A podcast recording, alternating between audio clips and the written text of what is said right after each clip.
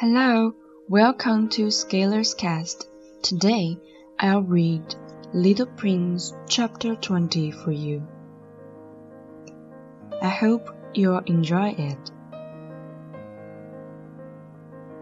But it happened that after walking for a long time through sand and rocks and snow, the little prince at last came upon a road and all roads lead to the abodes of men.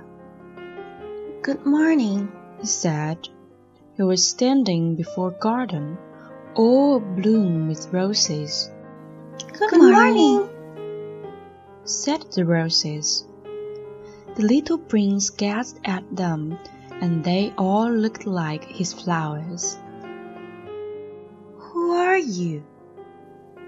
he demanded, thunderstruck your roses.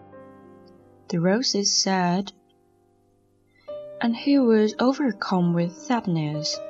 His flower had told him that she was the only one of her kind in all the universe, and here were five thousand of them, all alike, in one single garden.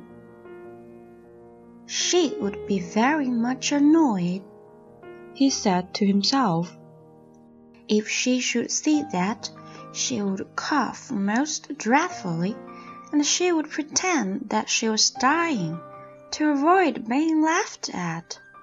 And I should be obliged to pretend that I was nursing her back to life, for if I did not do that, to humble myself also, she would really allow herself to die. Then he went on with his reflections.